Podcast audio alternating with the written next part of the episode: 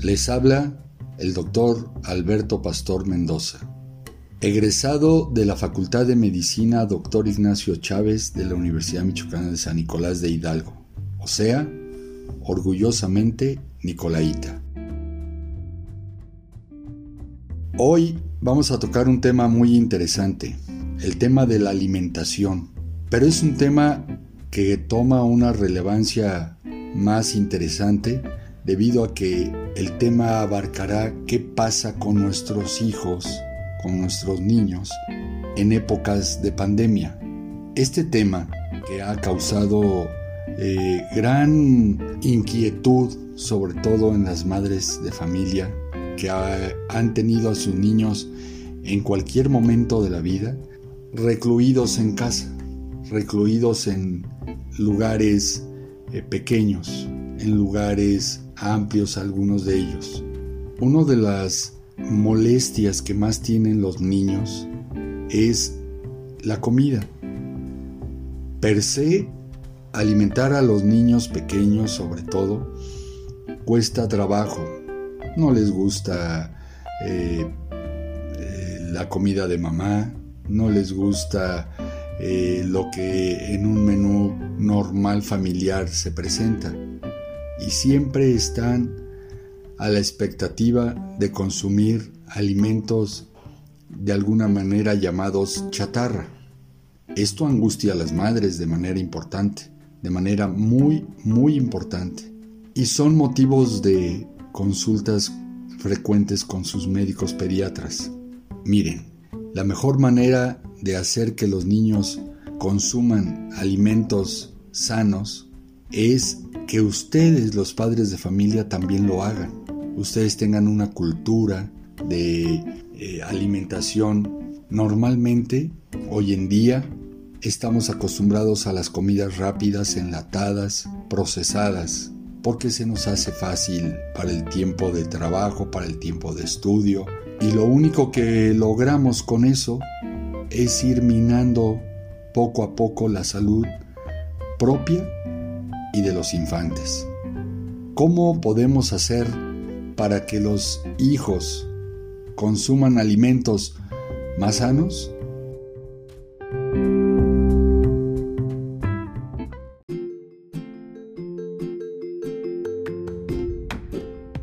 Por principio de cuentas, ¿cómo debemos estructurar los horarios de alimentos de los niños? Eso es algo sumamente importante. Y esto conlleva tomar en cuenta algo muy importante. ¿Qué tiempo le doy al niño para comer y qué tiempo le doy al niño para descansar? Lo de las actividades en otro programa lo podemos platicar. Pero el descanso y la alimentación Estamos acostumbrándonos hoy en día a que los niños pueden llegar a dormir hasta las 2 de la mañana. Y entonces el despertar de los niños se está dando después de las 9 de la mañana. Terriblemente mal. Si tomamos en cuenta que tenemos ciclos hormonales que se llaman ciclos circadianos y que son estas las que rigen y norman nuestra manera de dormir, nuestra manera de descansar y nuestro estado de alerta, vamos a tomar en cuenta que las hormonas empiezan a declinar alrededor de las 8 de la noche y vuelven a actuar aproximadamente alrededor de las 6 de la mañana. ¿Qué quiere decir esto?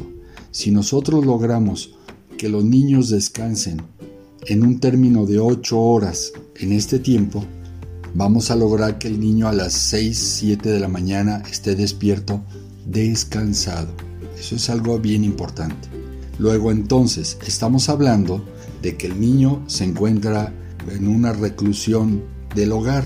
Quiere decir que el niño no va a la escuela, no va a actividades. Luego entonces tenemos la oportunidad de darles el desayuno. Desayuno. Su palabra lo dice, desayunar es el primer alimento que va a entrar en el cuerpo humano y lo va a estimular en la alimentación, en la nutrición. Si estamos hablando de que esto es así, lógicamente el desayuno es uno de los alimentos más importantes en el día. ¿De qué debe constar estos desayunos? Pues debe ser variado. Y no vamos a hablar de la pirámide nutricional, ni de calorías, ni de todas esas cosas. Son interesantes, pero complejas. Complejas porque realmente no vamos a estar calculando calorías, no vamos a estar calculando pesos para desayunar. Un dato importante, los alimentos deben ser con alegría, deben ser en estados afables. Si nosotros ponemos calorías, tipos de desayuno, como nos lo hacen eh, los nutricionistas y dietólogos y etcétera, entramos en algo que se llama estrés estrés de tiempo, estrés de nutrición. Y no se trata de esto, se trata de que volvamos a la familia plena, la familia contenta y alegre, como eran nuestros abuelos. Es la hora del desayuno, todos desayunamos y vamos a desayunar aquel chocolate rico y caliente con aquel pan recién hecho. Hoy cuesta un poco de trabajo, pero entonces vamos a hacerlo de esta manera. Vamos a desayunar con proteínas, vamos a desayunar con carbohidratos, vamos a desayunar con vitaminas. Todo mundo se conflictúa hoy en día para darles de desayunar a los niños. Todo mundo quiere preparar omelets, quiere preparar desayunos estrambóticos como hot cakes con, con jamón, con mermeladas, con cosas raras. Está padre, pero no es lo más adecuado.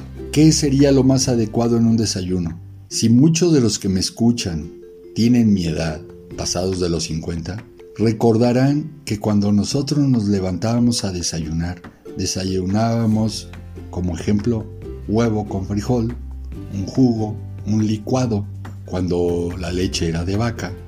Hoy en día es sintética, es de mentiritas, pero así desayunábamos y jamás nos aburrimos. Desayunar lo que yo había comentado, un omelette, unos hot cakes, etc., era muy, muy, muy ocasionalmente y nos daba alegría. Esos momentos que le damos de relax a una dieta también cuentan. Pero ¿qué estoy tratando de decir?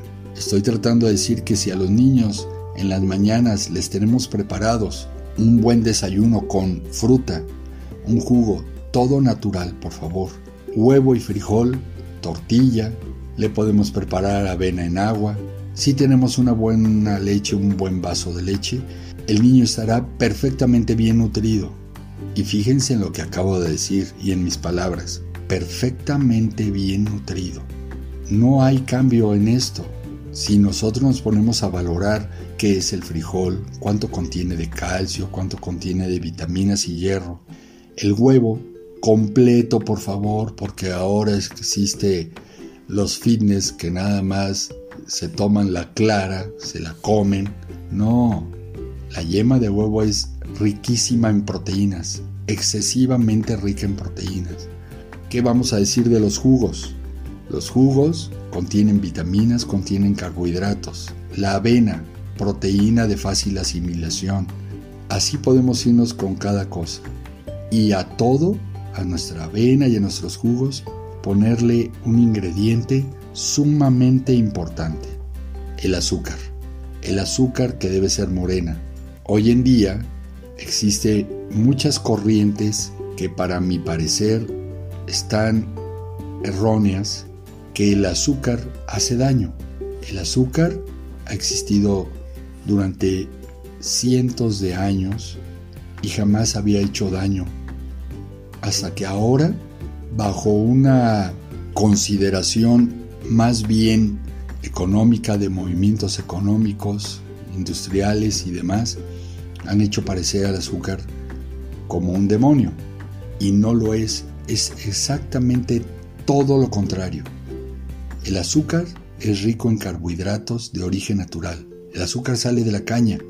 Tomémoslo en cuenta.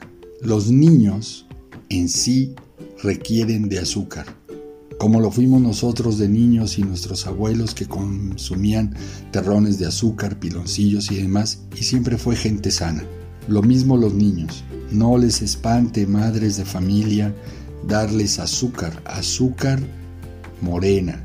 La refinada, blanca y los derivados no tienen caso. El almuerzo. El almuerzo se usaba mucho en la época de nuestros abuelos. Desayunaban su café con pan, chocolate con pan y más tarde una comida más fuerte. Miren, eso se estilizaba y se estilizaba por el tipo de vida que llevaban. Eran campiranos, era el campo. La gente trabajaba en el campo y tenía que salir temprano. Se esforzaban y luego tenían que consumir algún alimento. Hoy en día, y mucho menos para nuestros niños, ¿es necesario eso? No. Con consumir en el transcurso de la mañana un eh, vaso de fruta es suficiente para los niños. De verdad van a estar bien nutridos. Nos vamos a evitar la obesidad. Esto de manera muy elocuente se los digo. No es necesario consumir alimentos después de las 11 de la mañana. Nos vamos a esperar hasta la comida con un orden hasta las 2 de la tarde.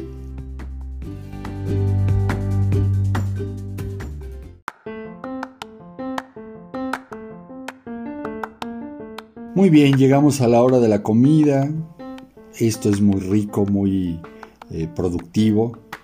Por favor, mamás, eviten las pastas, eviten todo lo que sea hecho de harinas. Hoy en día las harinas han cambiado mucho, no es lo mismo de hace 30 años, ni las sopitas de fideo y demás que consumíamos. Hoy en día son sintéticas, tengan mucho cuidado. Mejor utilizar todos los alimentos naturales. Y si se pudiera, y sería muy conveniente, hacerlo como lo hacían las abuelas. Una sopa, un guisado y complementar. El arroz es de muy buena función pero existe la sopa de papa, la sopa de cebolla, etc. Los guisados que contengan cárnicos como res, cerdo, pollo, pescado. Invéntense ustedes los platillos, porque siempre me encuentro con que la gente no sabe qué cocinar. Y yo les pongo un pequeño ejemplo. El arroz. ¿De cuántos colores conocen el arroz? El rojo, el verde, el blanco, la morisqueta, etc. Medio kilo de carne ¿Qué podemos eh, cocinar con medio kilo de carne molida? Pues albóndigas, picadillo, picadillo de una manera, de otra, etc. Eso les corresponde a ustedes ser creativas o ser creativos porque muchos padres de familia son los que cocinan. No hay que olvidarnos de los hombres. Los hombres son bien importantes en el hogar. Y complementar normalmente con frijol nuevamente. El frijol es importantísimo en la dieta y más del mexicano. Las tortillas, las aguas de frutas de colores, puede ser sandía, melón, limón, jamaica, piña, etc. Tenemos múltiples colores para hasta alegrarle la, la, vista a los pequeños. Muy importante la comida. ¿A qué hora sería lo más prudente? Entre 2 y 4 de la tarde. Recuerden, tener disciplina, eso es importante. Pasamos a la tarde, que al niño se le antojó algo dulce, preparen o rayen un zanahoria y le ponen, le espolvorean azúcar. Es muy, muy buen eh, postre. Exprimir limón y llenarlo de azúcar. Si ven, estoy mencionando mucho el azúcar, pero los niños lo requieren. Y así llegamos a la cena. Antes le llamábamos merienda. ¿Qué les parece si volvemos a mencionarlo como merienda? A las 8 de la noche ¿Qué van a cenar? Una taza de chocolate en agua, consíganse un buen pan de trigo que no sea de la marca del osito, consíganse a veces los tamales, los uchepos, etc. Yo sé que estoy hablando muy románticamente, pero existe y están a la mano en todas las colonias. Nada más que no los queremos ver, estamos esperando que pase el de la bicicleta por fuera de mi casa. Y no, es importante para los niños todo esto. Y también les podemos dar de cenar junto con la avena, el chocolate, taquitos de lo que nos sobró de la comida. Muy nutritivo. Eso es sumamente especial. Si se fijan, no es cosa del otro mundo alimentar a los niños y alimentarlos bien, alimentarlos adecuadamente que les genere una nutrición sana, Olvídense de los yogures, olvídense de todos esos alimentos, los cereales, de hojuelitas, de arrocitos, de colorcitos. Eso lo podemos usar muy de vez en cuando y al niño lo ve como un premio, un estímulo por haber comido bien el resto de la semana. Piénsenlo, madres de familia, padres de familia que se dedican a la casa, o hasta cuando ustedes llegan a la casa, tener algo rico que cenar junto con sus hijos. Esto es bien importante, en familia, porque se ha perdido, en familia. En programas subsecuentes podemos platicar de qué es la comunión familiar dentro de los alimentos. Eso es bien importante. Pero ahorita quédense con esos mensajes.